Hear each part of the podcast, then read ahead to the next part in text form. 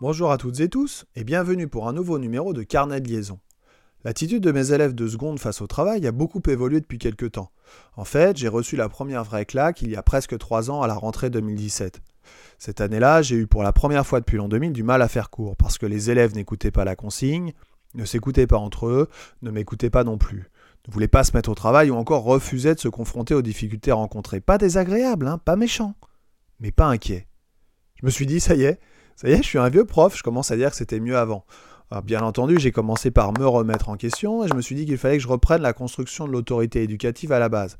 Peut-être qu'avec les années, je m'étais laissé couler tranquillement, peut-être que j'étais moins exigeant, moins ferme. J'ai donc revu ma posture, la posture de l'enseignant comme on dit. J'ai commencé à redonner et à rappeler sans cesse les règles de vie de classe. J'ai réfléchi à nouveau à une échelle de sanctions. Je suis devenu moins souriant, moins permissif. Au début de ma carrière, distribuais en fin d'année des questionnaires d'opinion à mes élèves, pour me rassurer sur mes pratiques, pour avoir des idées pour les améliorer. Un jour, une élève a écrit Vous êtes moins dur que vous n'en avez l'air. Il fallait sans doute que je redonne cette image. Malgré tous mes efforts, il ne s'est rien passé. Alors je me suis dit que c'était une génération particulière, mais deux classes de seconde très difficiles la même année, c'est quand même pas de chance.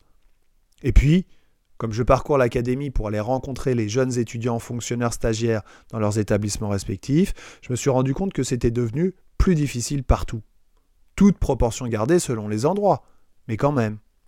Tous les tuteurs de ces jeunes stagiaires s'accordaient à dire qu'il était en train de se passer quelque chose. Pour en revenir à moi, tout était devenu compliqué, en classe comme hors la classe.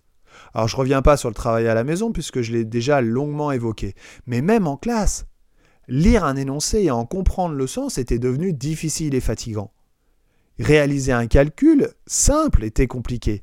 Se concentrer plusieurs minutes ou dizaines de minutes d'affilée était quasiment impossible. Enchaîner les cours, écouter l'autre, écouter l'enseignant. Apprendre tout simplement était devenu compliqué. C'est pas tant les difficultés rencontrées qui m'étonnaient, c'est l'absence de réaction. L'absence de réaction vis-à-vis de ces difficultés, le fait de vouloir les éviter systématiquement, le fait de ne jamais vouloir les surmonter. Alors j'entendais tout le temps Monsieur, c'est trop dur. Monsieur, je n'y arrive pas. Monsieur, je ne comprends rien. Monsieur, qu'est-ce qu'il faut faire? Ou encore Monsieur, je suis fatigué. Fatigué. Fatigué de tout, tout le temps. Que ce soit le matin au réveil, avant ou après la pause méridienne, en fin de journée, le lundi ou le vendredi. Ce sont des ados, certes, mais quand même. Fatigué, oui. Inquiet, non. Mais moi, si. Ok, pas de problème, c'est pas grave. Je vais quand même pas me faire avoir par ces petits schnappants. Je vais reprendre toutes mes pratiques à zéro, aider du numérique, bien évidemment, et je vais remettre de l'ordre dans tout ça. J'ai déjà revu toute l'autorité éducative. Je vais maintenant reprendre tout le contenu de mes séances et de mes séquences.